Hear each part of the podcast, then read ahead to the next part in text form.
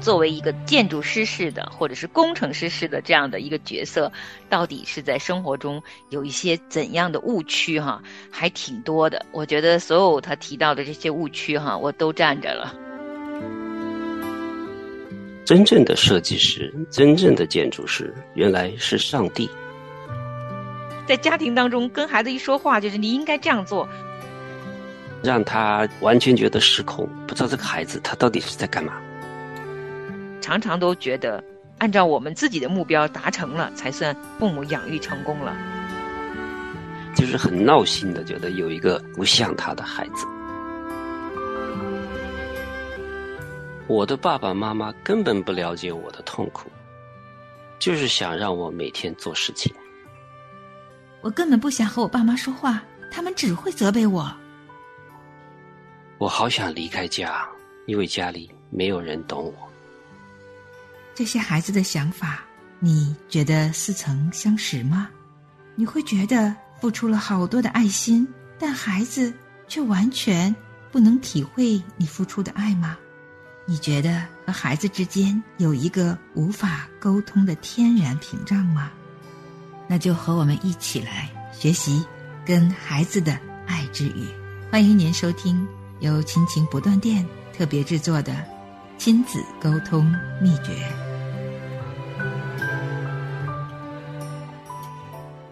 亲情的家人们好，欢迎您收听今天的亲情不断电，我是梦远。亲情的家人们好，我是程明，欢迎大家收听亲子沟通秘诀。是的，我们今天要继续哈来聊一聊父母的角色。我们聊过了。父母可以是一个探险家，哦，我们也聊过了。父母可以是一个耕耘者，哇，这两个角色我觉得都很棒，都可以让孩子啊按照他们自身的特点啊天性好好的发挥成长。那对父母也是个挑战。今天呢，我们要聊一个新的角色，叫做建筑师式的父母。建筑师的父母。也有的人呢，是把这种父母的模式叫做工程师。是的，建筑师和工程师他们都有一个共同的特点哈，就是要按照图纸一板一眼的做事情，一个厘米都不能差。从小就已经量身定做，已经把这个他要成长的蓝图，要长多高，要长多重，几岁的时候应该做什么，中学应该进哪个中学，高中应该上哪个高中。大学应该上哪个大学？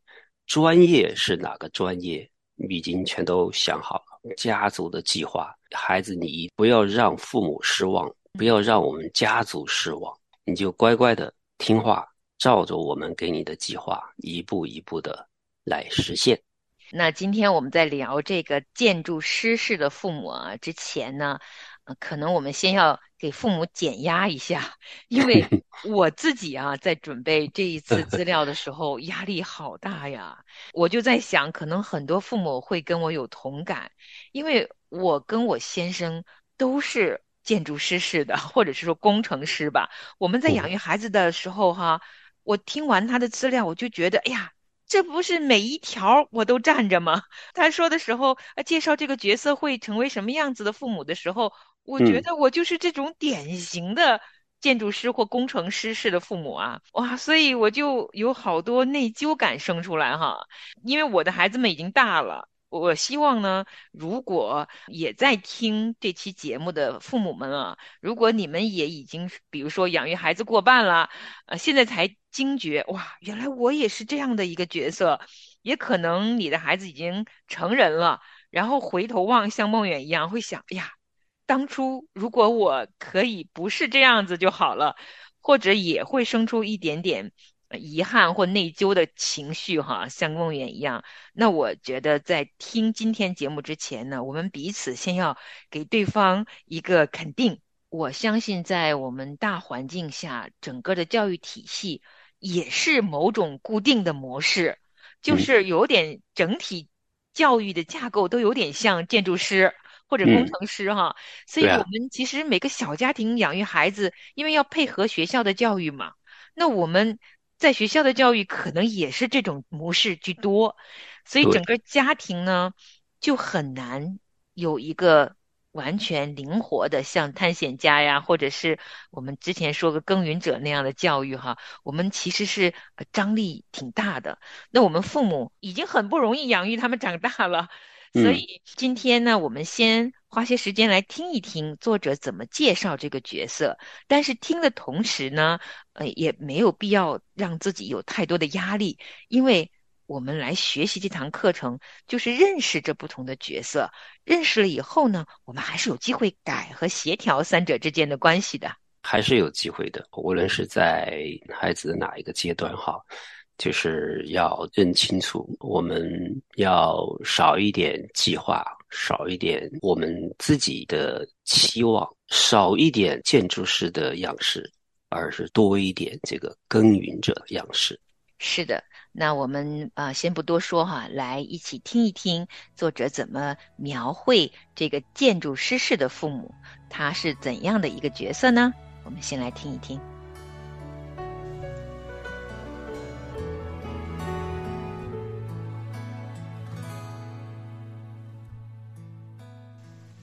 父母的角色，第三个，建筑师式的父母。你见过建筑师工作时的情形吗？他走到绘图板前，设计最终的产品。无论是一个新的房子，还是一家购物中心，他都必须要描绘出繁杂的细节。如今，很多父母就像建筑师一样，他们相信自己对于孩子的前途负有全部责任。建筑师式的父母，在头脑中。描画孩子生活的各个方面，包括最终的样子。他们很清楚自己想要孩子变成什么样，煞费苦心的引导并控制孩子的活动、选择和交友。他们审查孩子接触的所有人，确保他与合适的孩子玩和交往。应该这个词在这样的家庭中频繁出现。我们都有这种倾向，把孩子塑造成。符合我们为他们设计的样子。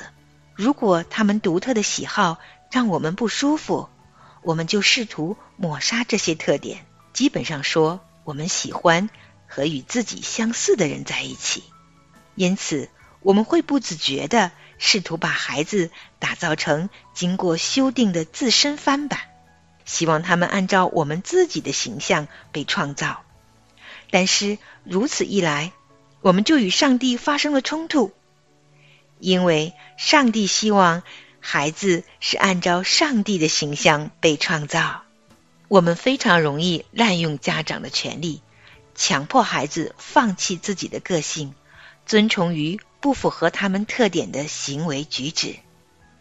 作为家长，我们最大的挑战和乐趣之一，就是尊重孩子的独特性。接受他根深蒂固的天性，上帝让我们引导孩子，而不是改造孩子。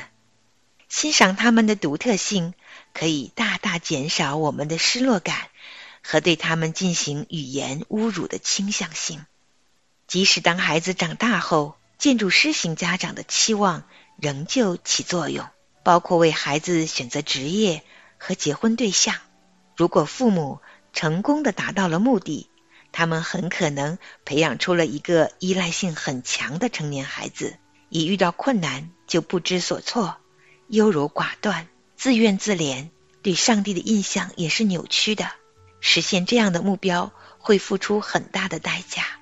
这些父母常常经历三种痛苦：精疲力尽、灰心丧气和大动肝火。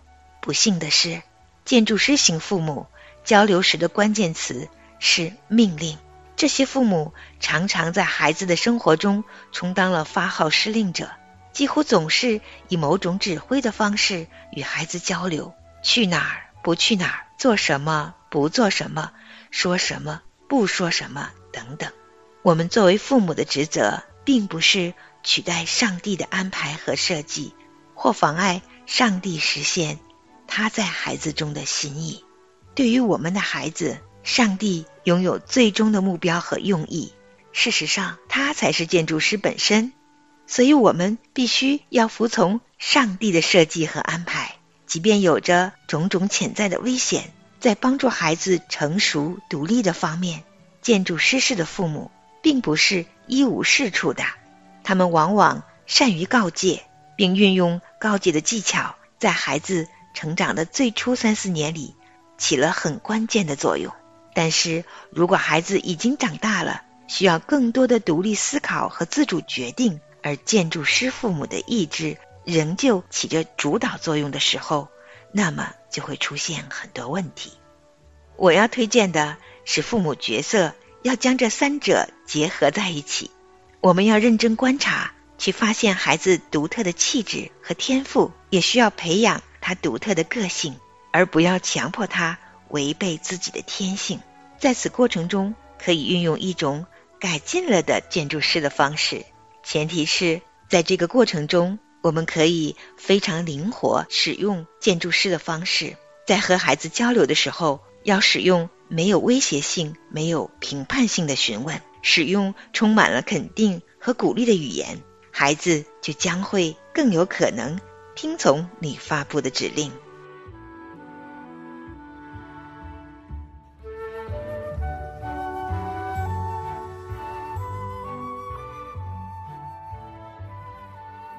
刚刚听到的就是作者他对于父母。作为一个建筑师式的，或者是工程师式的这样的一个角色，到底是在生活中有一些怎样的误区？哈，还挺多的。我觉得所有他提到的这些误区，哈，我都站着了。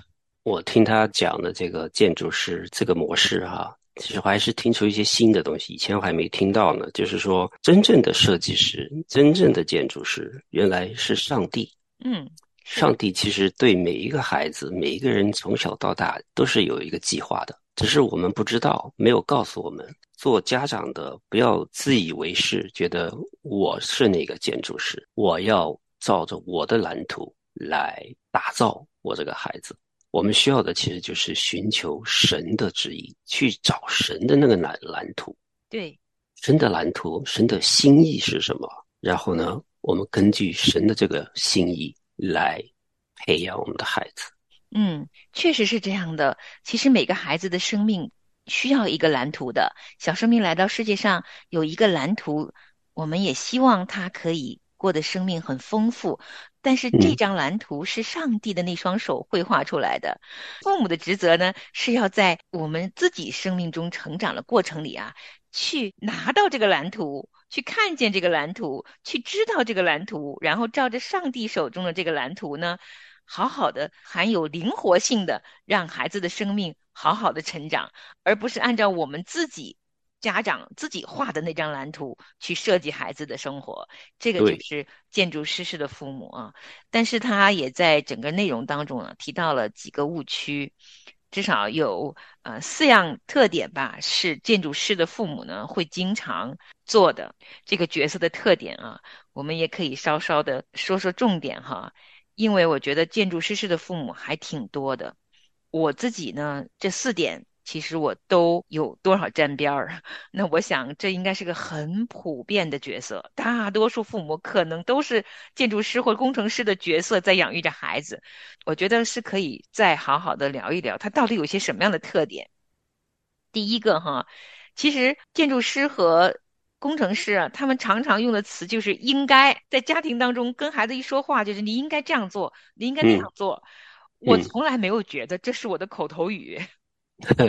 我才惊觉哦，好像真的到现在他们都已经青春期都过了哈，算是青年人了。我还经常你应该这样，你应该那样，就这个词真的是我的口头语。我们都这样子的嘛，特别小孩的时候，他们很小的时候什么都不懂。如果是我们教他做一些事情的话，那也是挺普遍的，也可以理解的。我们应该教他，他完全不知道。到了青春期了，也许我们就可以开始给他有一些自由的、独立思考的能力，嗯，自己做决定哈。在应该之外呢，我们应该用给他选择的口气啊，比如说，你觉得我们可以这样子做，还是那样子做更好呢？给他一个选择，让他自己来思考，然后做自己做选择的时候，让他自己对自己的决定负责。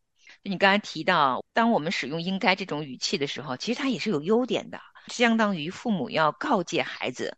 这个告诫也是很关键的啊，特别是哈，当孩子在大概零到四五岁之前吧，他就是懵懵懂懂、什么都不知道的时候，他生命中最初那几年的时候，那就应该是这样的。这应该这个词啊，可以好好的出现，因为告诫孩子在他们生命中最初的那几年啊，非常关键的，完完全全可以放心的做一个建筑师，做一个工程师，因为我们。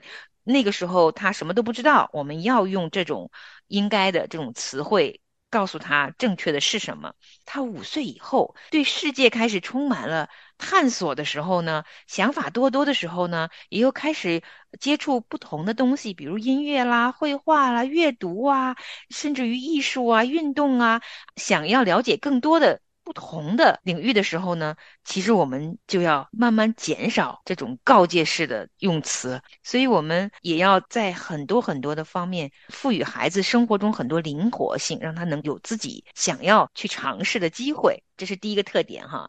那第二个呢，有一种倾向，这个是我这次听资料的时候，我觉得对我来讲是一个新的视角。他说呀，我们父母呢，总会愿意。让自己的孩子跟自己长得越来越相似，不自觉的试图把孩子打造成跟我们差不多的自身的翻版。我们好像确实下意识里都在试图去寻找跟自己比较相似的那一个人，这样子好像容易相处。如果对方很独特，他跟你不一样，我们其实潜意识会觉得这是一个挑战，是会抹杀这些特点，因为跟我们不一样嘛。我们家也是一样的啊，我们家老大就特别的听话，跟我们很像，特别是我太太特别喜欢他，因为他跟他的习惯观念是很像的。比如说，他们是很有条理的，做什么事情他都会计划好，很有条理的，做事很谨慎的。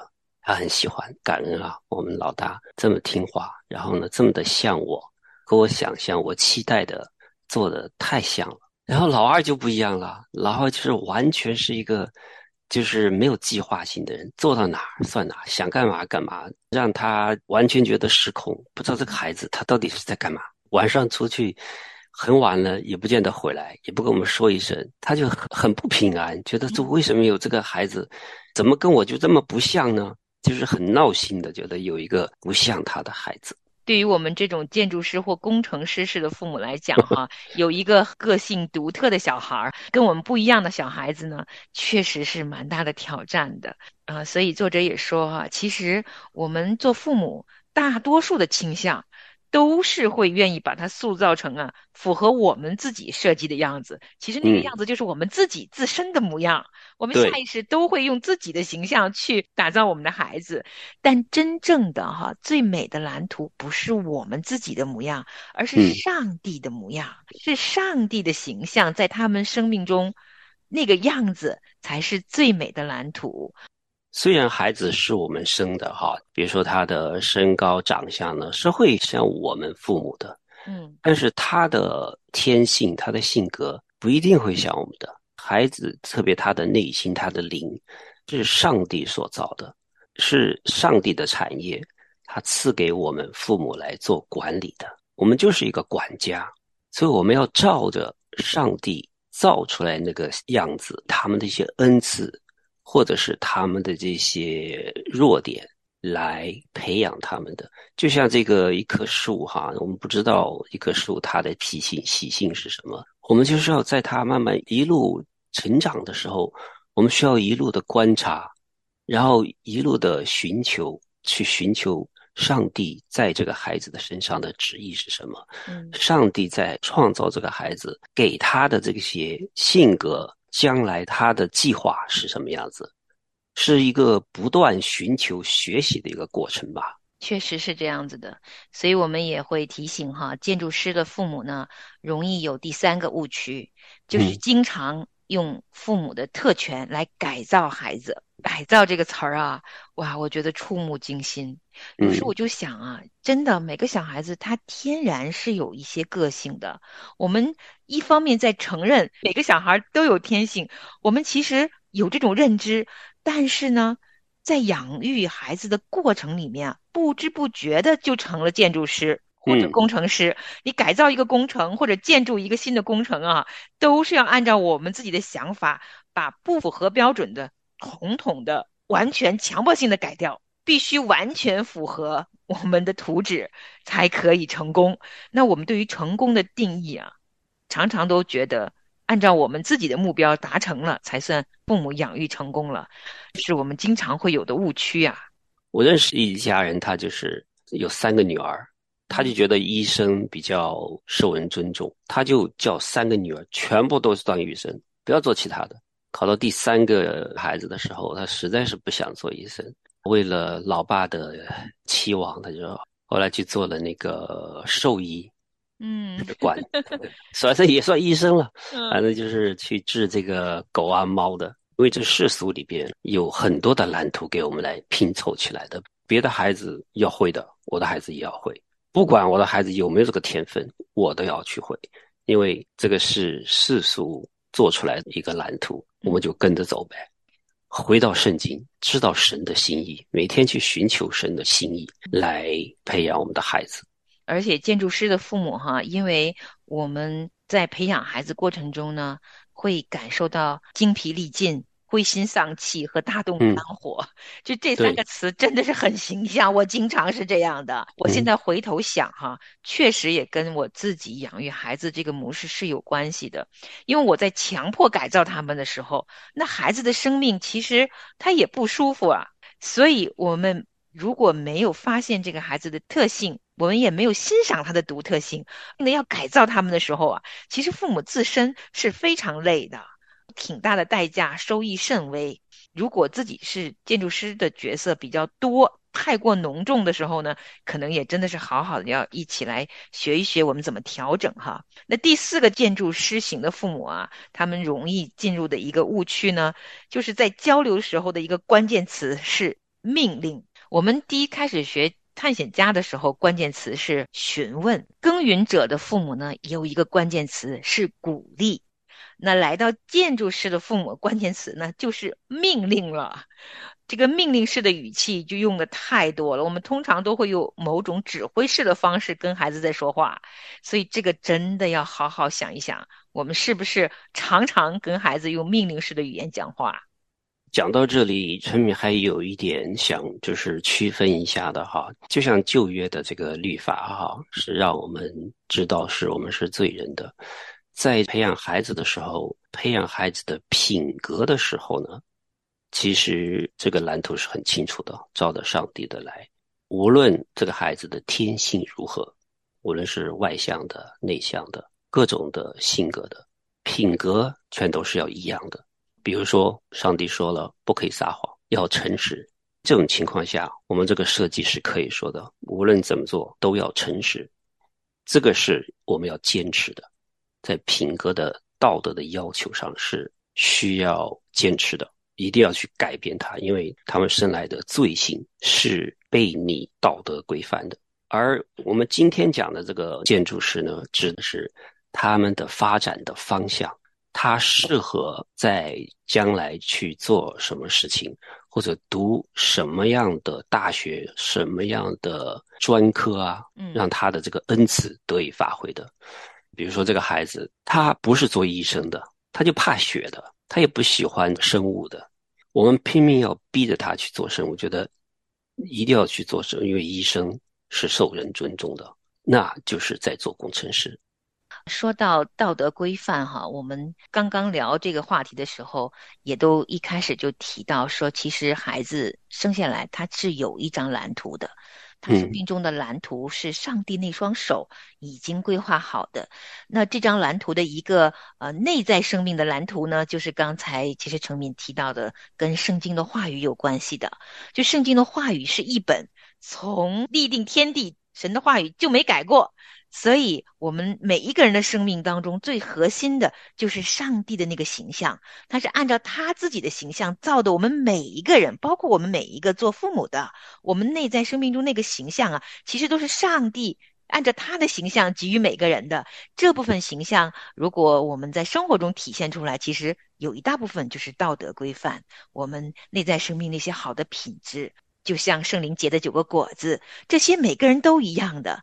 就像耶稣基督的生命，耶稣基督的性情，是我们每一个，无论是小孩子还是老人家，还是我们做父母，还是我们任何什么职业的人，都是要照着耶稣基督的样子，好好的在生命中去被陶造、被磨练的。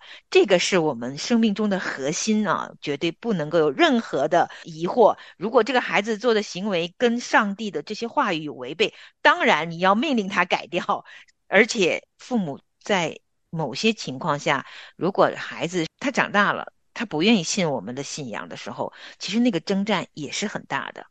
那个时候就不是这三个角色要解决的问题，而是作为我们神的小孩子，我们应该把福音传给我们的孩子了。那就是另一个话题，在那个话题信仰传承的话题里面呢，就不是今天我们讨论的这三个角色的问题了。因为如果讨论到关于信仰传承，可能我们就是真的是信和不信是要有一场很硬的征战。那个时候，可能我们结着更多的祷告，可能我们作为父母，我们的角色就是另外一个角色，是一个征战者，是一个战士，为了夺孩子的灵魂回来。那我们今天回到我们作为生活层面培养孩子的时候，按照孩子他有一些外在生命的个性啊。比如说他是外向的，喜欢跟人打交道啊，他的职业可能就是一个常常会跟人际关系有接触的职业。那如果这个孩子他天性比较专一，比较喜欢研究，那他可能自己就会长成一个像一个建筑师或电脑工程师那样的一个职业。所以我们只是聊一聊父母这三个角色呢，是在我们养育孩子过程中要培养他的天性当中。最适合他的那一部分，让他生活更丰富。其实圣经也说了，无论我们做什么，我们都是将荣耀给神的。养育孩子，我想最终也是这样吧。因为我们每一个人的生命的最终最终的意义，都是要荣耀神嘛。今天聊一聊我们关于父母的这不同的角色哈。其实，在刚刚听的内容的最后呢，作者也说，其实他要推荐的是我们养育孩子的时候三者合一。到底怎么样才算是一个很有灵活又合神心意的这样的一个蓝图呢？我们怎么能知道呢？怎么能够用智慧和爱帮助孩子设计这样一个在神手中的一个蓝图呢？那我们可能下一次啊，要聊一聊关于性格特征的这个蓝图是要怎样帮助孩子去画出来哈？虽然是上帝给我们的，但是我们也要能接收到呀。也要能够实践在生活中啊，所以我们下一次来聊一聊性格特征蓝图。太好了，根据这些特点和他们的恩赐来培养他们。那好了，那我们就期待下次和你相约在我们亲子沟通秘诀里啦。好，我们下次再见。